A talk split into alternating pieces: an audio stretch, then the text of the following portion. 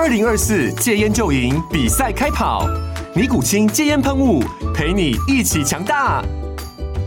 戒烟不容易，单靠意志力戒烟的人，时常无法克服戒断症状而失败。尼古清戒烟喷雾将是你的神队友，简单一喷，药品急速释放，立即缓解七大戒断症状，不限场合提高戒烟成功率。除了尼古清神队友，你还可以寻求专业医疗人员协助，一起迈向戒烟成功之路。尼古清戒烟喷雾，用科学方法戒烟，请咨询全台各大药局及戒烟门诊。本广告由尼古清戒烟喷雾、卫部药书字第零二七八三五号提供。嘉安嘉护股份有限公司，台北市中山区民生东路三段二号十楼，北市卫药广字第一一三零三零一九零号。尼古清戒烟喷雾，相伴每个新开始。天哪，时间不够，事情老是做不完，怎么办？别担心，就让高校人生商学院每周陪你充充电，找到方法不抱怨。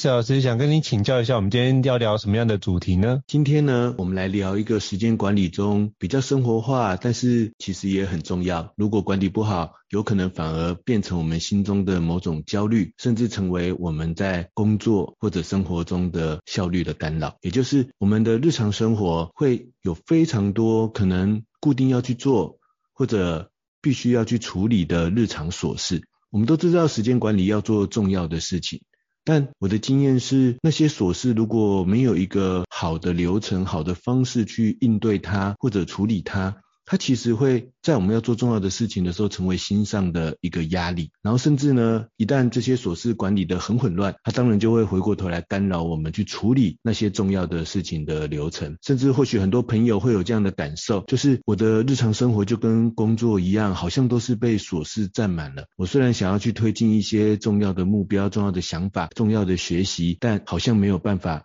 有时间去做。所以呢，有没有什么有效的方法、有效的技巧？我跟应成老师有没有什么样的经验去管理日常生活的琐事呢？那今天呢，我想跟应成老师一起来跟大家讨论看看。我每次看到这个应成老师出现在我面前的时候，就是都常常是一个个门面整理的很干净，然后看起来很有精神，这样一个准备好的状态。可是因为应成老师他的工作生活其实非常的繁忙，然后又有两个小孩需要照顾，所以我想先帮各位听众请教一下这个应成老师，就是你平常对于怎么样去让日常的琐事更好处理，然后不要去干扰你的像是课程啊，或者人生工作上的重要规划，有没有什么样的技巧可以跟大家分享呢？是，像我比如说去台北找医生开会的时候，常常都是可能穿西装嘛，那我基本上都可能是把那个会议都排在一起，就一次去台北去访谈的时候，同时把当天要处理的所有会议都直接安排进去，所以有时候会安排四场或五场会议。那我觉得穿有时候穿需要穿正装，那但有时候可以比较轻松，可是因为场合都混在一起，所以我发觉正装是一个蛮好的方式，基本上就可以把西装外套脱下来，就可以用比较 casual 的场合就都 OK 哦。所以我基本上都会有呃完整的套装。那我基本上在选择那个衬衫的时间，我基本上都是选同一个色系，然后同一个牌子。那我发觉这样的话对我来说有个好处，就是我在整理的相关的内容的时候，不用花费非常多的力气，就是任何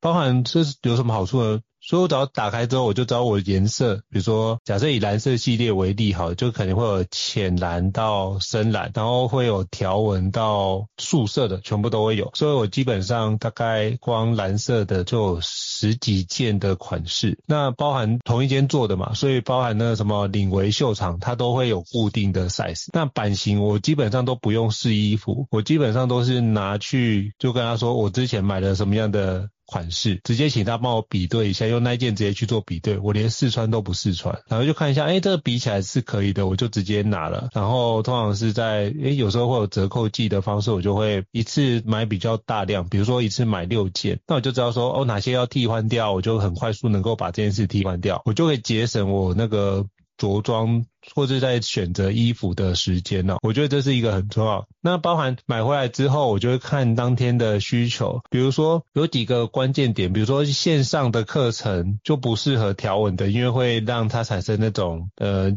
其他的那个纹路，那我就会选素色。那这个区块就会是看线上课程，那如果是实体课程就没有这个议题，所以就是看你要怎么穿，然后基本上领带要蓝色就是搭配深蓝色领带，基本上都会有个凸显，所以领带反而我。很少调，可是。一衬衫衣服有很多件，那在第二部分就是选择西装的环节，就是选择西装，通常会选一套嘛，那我通常会选的是一套西装再加一件裤子，因为通常裤子有两件可以做替换，也比较容易让那个颜色不会落差太大。那再通常如果可以的话，我会一次做两套，因为这样的话就不用在一边常常在一边看西装的方式，那所以就会有两套西装跟两件裤子。那我自己是不太喜欢穿里面的背心，所以我通常。不会做里面背心，所以我通常做的是就是百搭款。那我觉得这件事情是对我来说是很方便的一个环节。那像鞋子，我通常会是看到喜欢的鞋子，用一样的逻辑，就是呃好穿的鞋子，我就会一直都买那个。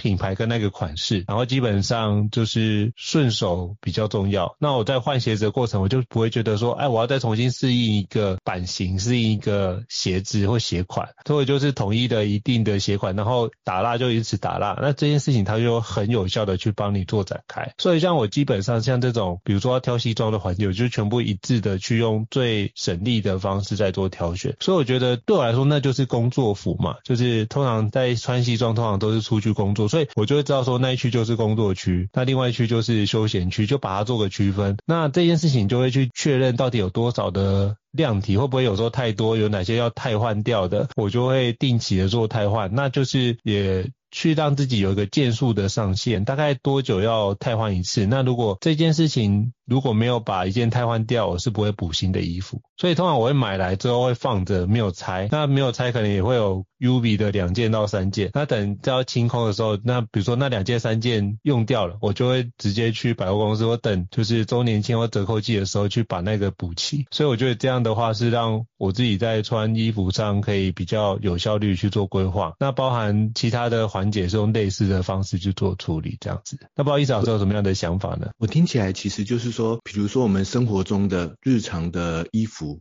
这样子的一个整理跟管理。那如果我们把它当做琐事的话，它就是，嗯，到底忽然遇到要买衣服的需求，忽然什么情况下少了什么衣服，也就是我们没有一个规划，没有一个呃固定的流程。那这样子我们这些琐事就会真的像是很多意外一样，常常偶尔的忽然出现，然后就干扰了我们正常的工作流程。那应成老师刚才的方法呢？如果我来总结一下，其实就是把这种日常的琐事把它简单化、固定化。简单化就是我们明确它最重要的需求是什么，然后不要把它搞得太复杂。就是哦，应成老师可能就是这个工作服、上课服，然后或者几种不同的上课形态的需要的衣服，简单化，了解自己的目标是什么，然后把它固定一个方式。然后最重要就是因为它是琐事嘛。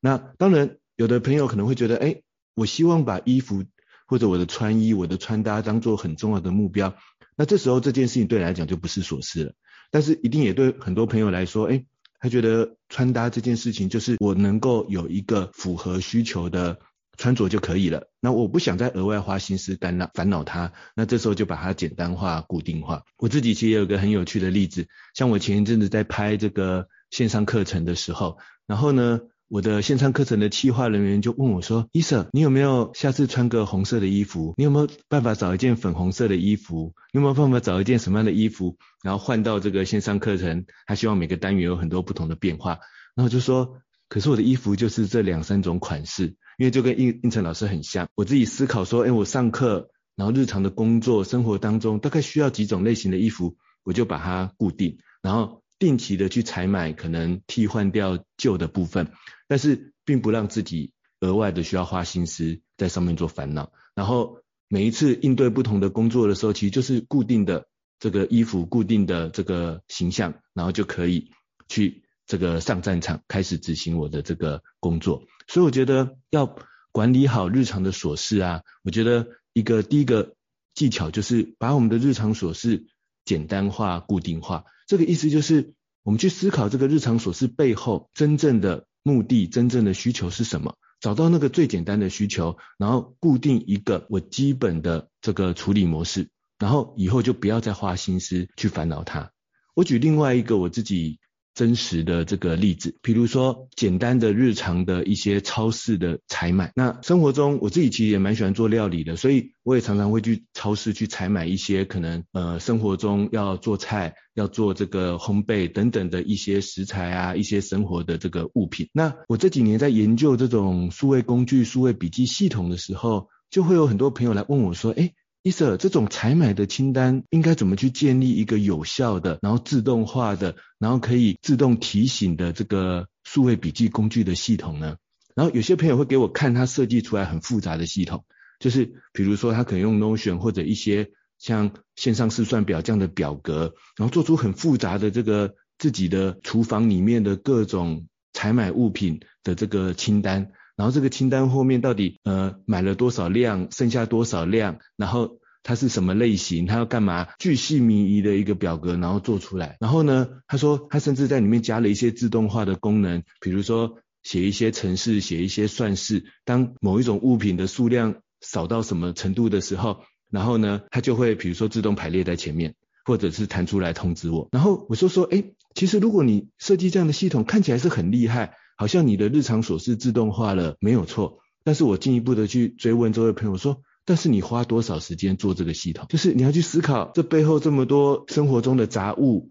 然后每一项都要巨细靡遗的把它写上去，然后要设定很多它的数量什么什么等等的这个细节，然后数量会一直变动嘛？因为你的面粉今天做了几个蛋糕，做了几个面包用掉了，那你是不是要回到这个表格去做一些什么更新呢？他说对。然后我就说，那你有时候会想要买一些新的物品啊，那这时候是不是要重新去更新这个表格呢？他说对。我说那你这样不觉得你在这件日常琐事上好像虽然你自己建立了一个自动化的系统，可是你不觉得你好像花了很多时间在上面吗？我说，我来跟你分享我自己一个最简单的采买系统是怎么做的。我说，我没有用任何自动化的功能，我就是有一则单纯的笔记。这则笔记呢，我就把它叫做超市采买笔记。然后呢，我的做法是这样的，很简单。比如说，我现在正在做一大一道这个意大利面的料理，做一做之后，我刚好发现这一次做完这道意大利面的料理，刚好把我们家备用的意大利面用完了，我就很简单的去搜寻那一则超市采买的笔记。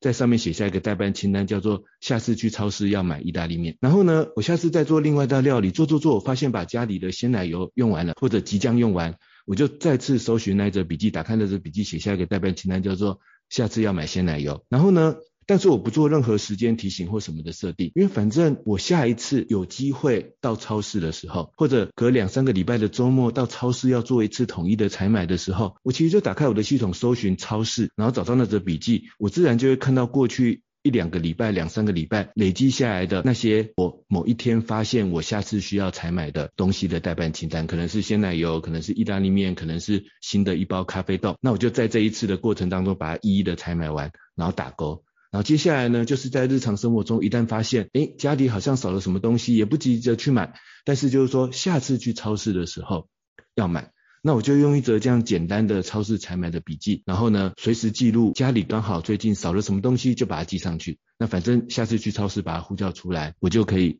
很准确的买到家里缺少的东西。那这背后的意思是说，尽量把日常琐事要简单化，它都是琐事了，所以呢。我包含管理它的方式都应该要很简单，不要让自己花时间要去做很多的设定，做很多的这个整理。但是呢，刚刚好满足我们的需求就可以了。因为老实说，我们又不是开餐厅，我们真的不需要知道我家里的物品到底现在剩下多少量，还有多少量不够。这种细节，老实说，我们一般人如果他对我们来讲是日常琐事的话，我们是不需要管理的。但换个角度来说，如果我开餐厅，它就对我来讲不是日常琐事了，它是我最重要的仓储系统。那这时候它就是我的目标，我要用专案的方式去管理它。但我们一般人，它是对我们来讲日常琐事，所以关键的第一个就是一定要很简单，它简单到我只要发现的时候随手做一个处理，它就会完成了，这样是最好的方式。但是呢，固定化，也就是我永远就是那一则超市的采买笔记，我不会每一次采买都新增一则超市采买的笔记，不会每一次少什么东西就记在另外一则笔记上，不会，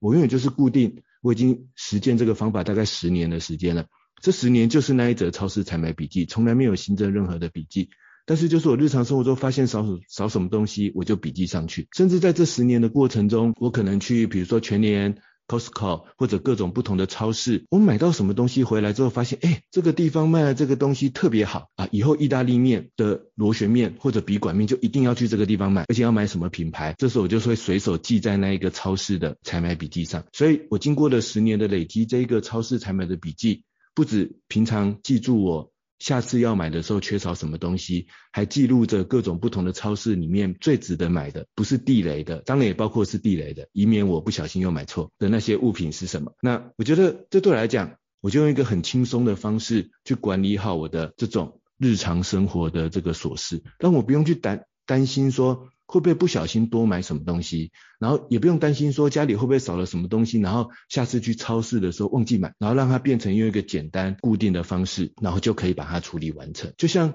这个最近几集我们跟应成老师在谈一本跟理财有关的国际新书的单元，里面有提到一些我跟应成老师的理财的方法。然后有兴趣的朋友可以去收听那一集跟理财相关的国际新书。那在那里面，我有分享一个我这几年实践了很多年的记账的方法，也就是记账是一个很琐碎的日常的琐事。我早期也会记流水账，甚至会去研究很多 怎么样可以更快速的把我每一笔开销记进去，然后怎么样可以很快速的这个把这个每个月的流水账记出来，然后去设计一些自动化的工具是不错。可是如果回到刚才那个原则，就是它既然是琐事，我干嘛还要花时间去做它，甚至整理它，甚至管理它呢？我应该让它越简单越好，越固定越好。那怎么样越简单越固定？也就是找到我们真正的需求。真正的目标是什么？比如说，在这个记账这个例子当中，我就在这几年，我就是改变成是有一个不是记账的流水账，而是有一个我自己的财务状况的管理笔记。然后在这个财务状况的管理笔记里面呢，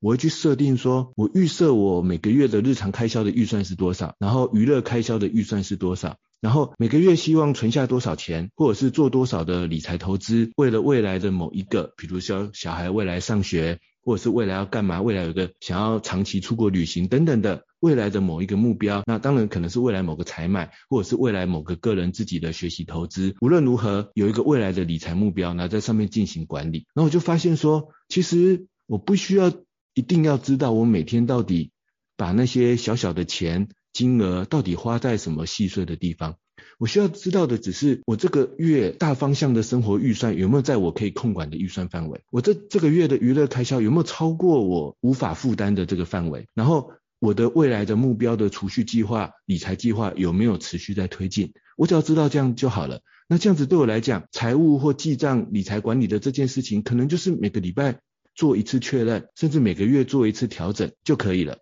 然后想办法把自己的预算控制在可行的范围就好。那这也是。把日常琐事简单化、固定化，那我觉得这是管理日常琐事的最好的方法。那这是我刚才呼应应成老师刚才的关于穿衣服的日常琐事的管理，我的呃关于采购、关于这个简单的记账，我自己的简单化、固定化的方法。不知道应成老师有没有什么样的回馈或想法呢？我觉得你讲的非常多内容，也都是我实际在操作的一个方式，难怪我们两个是好朋友啊。只是我觉得我也遇到一个困扰，想请教胤丞老师，就是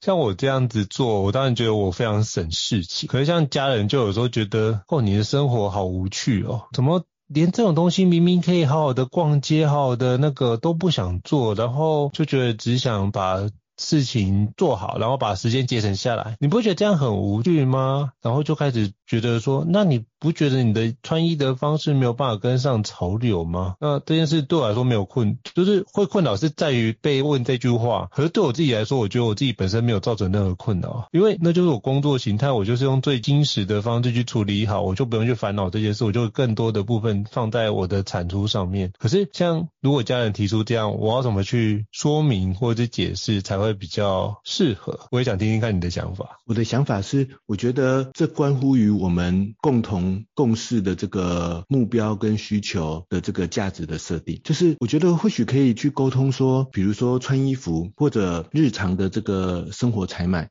我们不需要把它变得太琐碎、太复杂，因为我们背后的共同的目标到底是什么？那如果家人觉得说，诶，我们应该多陪陪他们逛街，或者是多这个在采买上多花一点什么样的心思？比如说，我们不是简单的把生活中的需求这个采买好就好，而是家人可能是很喜欢这个去团购去买东西的，然后他们很想要尝试一些新的东西，所以。不不想说，我只是简单的笔记，然后把生活必需品采买好就好。那我觉得我我自己会从目标的角度来重新跟家人一起在这这个方面达成共识。也就是我觉得关键不在于我们是不是要花很多时间去超市，或者是花很多时间管理我们。才买的东西，或者要不要花很多时间逛街买衣服，而是背后只要我能够跟家人在某一个他背后真正要完成的目标上，能够一起完成就可以了。比如说，家人可能是觉得出去玩的时候，伊舍你怎么每次都是简单的短袖、简单的帽 T，你就想要解决了。那他们希望我们一起拍出很漂亮的照片，然后大家都有，比如说家人有一个自己的呃亲子服啊什么等等的。那我觉得我会从这个角度去跟家人沟通，然后我不会纠结在说。哎，不行不行，你一定要照着我，就是反正衣服全部都是蓝色、白色、黑色，然后怎么样？我我不会这样想，我会去想背后的目标是什么，然后去认知到说，哦，原来家人是希望说，我们一起出去玩拍照的时候，我们可以有一些这个呃更好看的照片，然后有一些这种家人和乐融融，然后穿着亲子服一系列的这个衣服的照片，这时候我就会觉得，哎，那我应该配合他们啊，就是。我只是在我自己的工作，然后比如说上班、上课的过程中，我自己用最简单的方法处理属于我自己这部分。但是，一旦跟家人、跟这个他人有关的时候，我认同他们的这个目标，我也觉得这样很好啊。那我们就找一个时间一起去找，一起去采买我们的这个未来家人可能出去玩啊什么的衣服。我不会因此觉得说不行不行，我一定要坚守我自己的这个穿衣哲学。然后呢，日常的采买上面，那这时候我就会去想，哦，那如果家人很想要采买很多新鲜的东西，可是我确实会觉得，我不希望家里一直在堆积着那种买来然后用不到的东西，然后再把家里堆得像是一个仓库一样。那我就去跟家人一起沟通这个想法，我们能不能彼此之间达成一个共识呢？就是我想买需要的东西就好，可是家人觉得应该多尝试一一些新鲜的产品啊，新鲜的东西啊。那这时候我就会去跟家人一起沟通说。嗯，那我们可不可以可不可以这样子？就是我们去买一些新鲜的东西，可能就是那种超乎生活必须之外的额外的东西。但是呢，我们要买的时候，我们要为它设定一个小小的计划。比如说，像我太太很喜欢。跟团购去买很多这种生鲜食材，那这时候就会想说，好，我们买来不能只是堆在冰箱，甚至因为冰箱摆不下去买一个，现在很多人喜欢买那种大的冰柜，然后把那种生鲜食材全部放上去嘛。我说我们不要这样，而是说要买的时候呢，我也可以跟你一起看啊，因为我自己也喜欢做料理嘛，我也会觉得很有趣。但是我们就是买的时候我们就想好，所以是因为这个周末要做什么？是因为下个周末或者是接下来的某一个节日，我们可以来。尝试一道什么新鲜的料理，我们买这个没有买过的食材，没有买过的东西，然后我们来做一道好菜。就是要买这个东西之前，我们有一个小小的计划，就是我已经决定好他要拿出来怎么使用了。那这时候反而是我也可以很热衷的参与老婆的团购这件事情，就是说，哎，我也可以来讨论说，哎，我觉得这个很有趣，甚至有时候我会说，哎，我觉得应该买这个，这个牛排我们好像没有没有煎过，我们来买这个。这个牛排看看它会不会煎出一个更好吃的牛排，有时候反而会主动，我可以去参与做这件事情。那这样家人也会觉得，嗯，那你你不会说完全只是很像英成老师说的，就是只是死死板板的，像是时间管理这么这么刻板的这种生活。因为时间管理更重要的是背后的目标跟价值的管理嘛。所以最重要不是我们的那些手段，而是背后这个手段的背后，我们能不能有一个有效的目标跟。价值的共识，我觉得这个更重要。我会从这个角度去跟家人沟通，然后让自己去配合家人，也让家人可以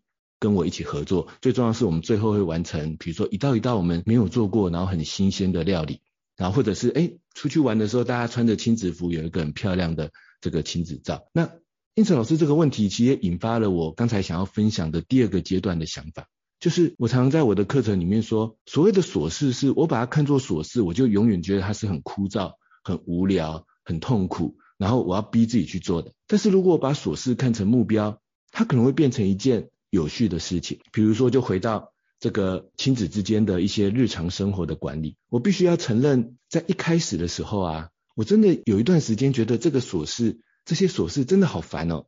因为你要管理小孩的很多日常生活的起居啊，然后因为小孩还小，你要要管理他的很多生活习惯啊，或者是要帮助他完成很多生活的习惯等等等等的。那一开始会觉得啊，他真的切割掉我的很多可能我本来用来这个学习或专注写部落格文章等等等等的时间。那但是呢，就是琐事，我把它看作琐事，那就会越做越痛苦。但如果把琐事看成目标呢？比如说，我就开始慢慢去重新思考，这样子的一个新的生活流程，有没有可能把它目标化，变成一件有趣的事情来完成呢？比如说，我现在把它变成一个目标是，我尝试在这样的过程中，能不能培养我跟孩子之间可以各自独立又能彼此合作的某种可以说是个性，或者是人生中的这种方法原则呢？在这个过程中，我跟孩子一起培养，就是我不会觉得是我教小孩。而是觉得我们一起学习，我们都可以彼此独立，但是需要说我们又能够一起合作，能不能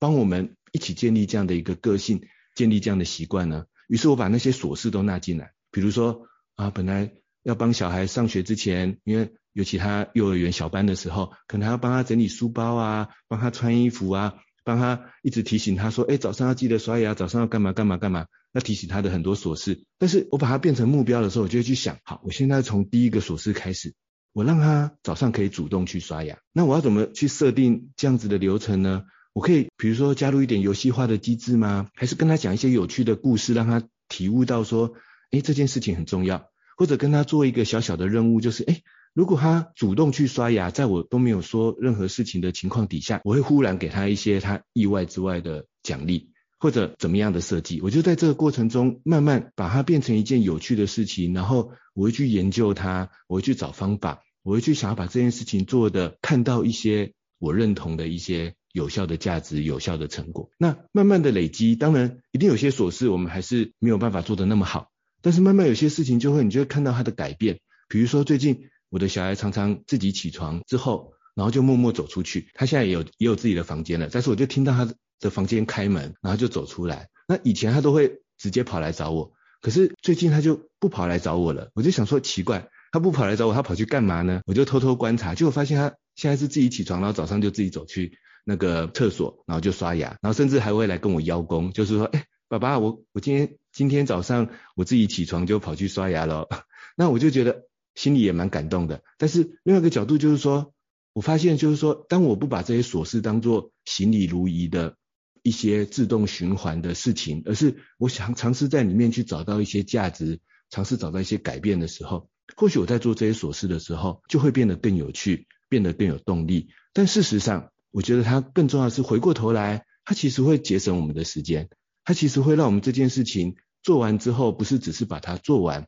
而是会带来我们的生活、人生，甚至工作上的某些有价值的东西的提升。这是我对于日常琐事的第二个层次的这个思考。那不知道应成老师有没有什么样的回馈？呃，我觉得你刚刚提到刷牙这件事情，其实我蛮多的共鸣哦。因为其实我发觉早上要让小孩子准时起床这件事，本来就不是一件容易，而且要起床没有起床气，不会在那边就是生气哭闹。我觉得，特别是当你要出门的时候，然后时间很紧迫，然后小孩又在那边拖拖拉拉，我觉得那时候很容易就是理智线会爆裂，或者是理智线断裂的这样情况。那我后来发觉，哎，像我们家小孩就遇到这种情况怎么办？就是有时候会赖床，我觉得这很正常，每个小孩几乎都会赖床。可是发觉一件事，我们最近就是因为就是他喜欢看动漫嘛。那最今年最有名的就是那个《间谍家家酒》，那我就是他就带他看前面几集，然后就说，哎、如果你可以早起的话，或许我们可以在早上的时候看有没有机会啊。哦，如果你都依照你的赖床的时间，可能只能看五分钟，这就没得看了。他就想说，哎、欸，五分钟看不过瘾，那我要怎么办才能够看多一点，甚至看一集，一集待二十五分钟嘛？我说，那你想一下，你可以告诉我怎么样才能够让你可以准时上学，但是又可以看那一集的《间谍加加酒》。他说，嗯，那我要早起。我说，哦，真的哦，你要早起啊？那你可以跟我分享一下你要怎么早起吗？那你可以早点叫我。我说，可是你早起有时候也会起床气，会在那边拖拖拉拉，怎么办？哦，好，那这一点我会调整。哎，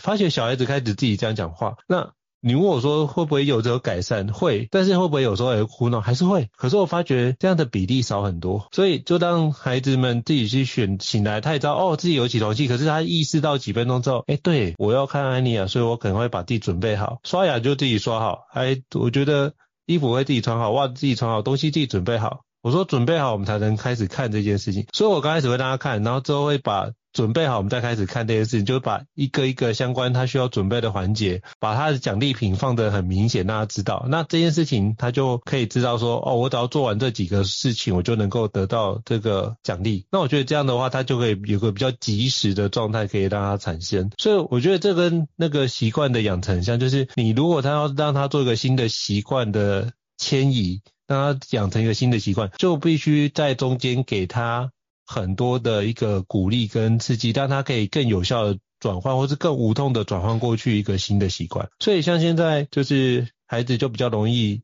起床，而且起床比较不会哭闹啊。我觉得这件事情就是大大的降低了爸妈早上要出门的一个焦虑感。我觉得这件事情是我自己刚刚听完伊斯老师分享的时候，我想要 echo 的一个环节。那其实我觉得很多时候我们都想要。把这件事情有效处理完，可是我觉得常常不会是如此完美的状态。那偶尔会出现，比如说几次的状况。我觉得这时候我想要延伸一个议题是，我们如何在事情不如我们所想的这般顺利的进行之之下，我们要保持什么样的心情？我觉得那个心情会让你决定很多事情。我觉得那些琐事很像是你在跑步的时候，鞋子里面跑进去一些小石头，它不会影响你的。跑步，可是会影响你的，一直提醒你说，哦，这个东西有一个石头在你的鞋子里面，它不会很不舒服，可是会一直提醒你，你就很容易去分心。我觉得。那个比较大的冲击是那个分心，也不是那个小石头的本身。所以我觉得是我们通常会怎么是把那小石头敲出来。那可是我们日常很多时候并没有把小石头这些事完全敲出来。比如说举个例子，呃，缴电话费、缴信用卡费，或者是缴交其他的水电费，很多的部分常常会有些，比如说举个例子，像呃曾经我也放过，诶，忘记或者是没有收到那份缴费通知单，就就延了。一两天去缴费，那这件事情当然说哦，这可能是邮寄的状况。可是有没有可能是我不要去思考这类型的事情，直接把它变成，比如说直接是银行转账，直接处理掉，直接扣款？那这样的方式会不会去节省我的更多的时间跟更多的精力，帮我放在我专注的事情上面？不管这些钱早缴还是晚缴都要缴嘛。而基本上那个汇率的波动或者是什么呃当下的那个呃你的。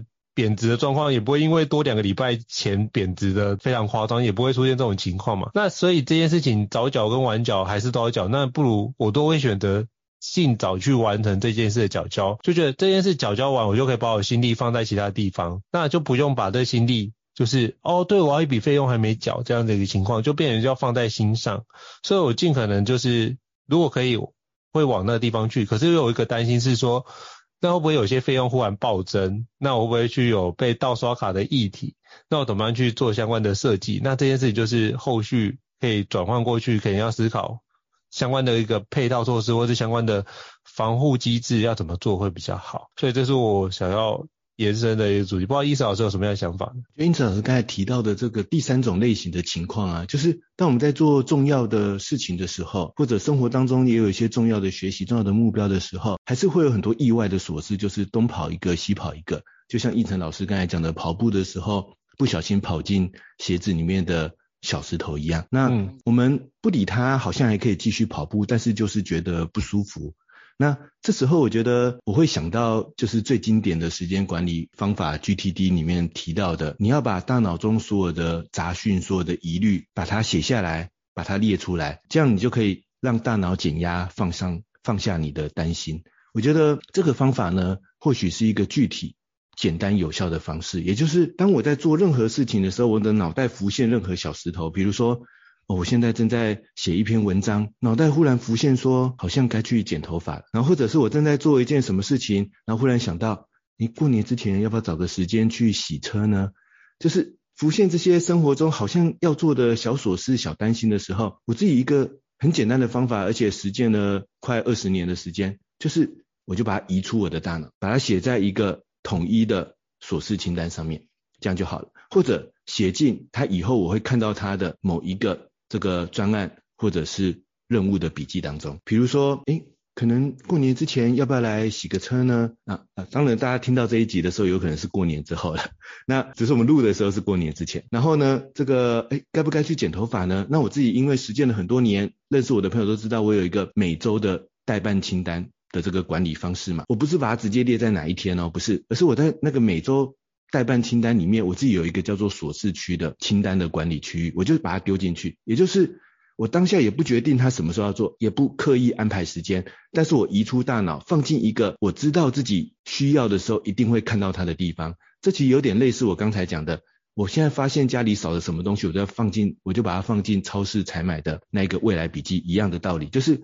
我把它移出我的大脑，让大脑，我告诉大脑说，我从此不用记得这件事情都没关系，因为它已经放在一个我以后需要之后一定会打开来的地方，所以我一定会看到它，而且它也没那么重要。它没有重要到我非立刻处理不可，甚至它忘记处理，老实说也没怎样，顶多就是过年的时候车子比较脏一点，就这样子而已。就是它不是那种会造成身家性命或者目标毁坏什么重大的影响，但是好像要做那个小石头，统一放在一个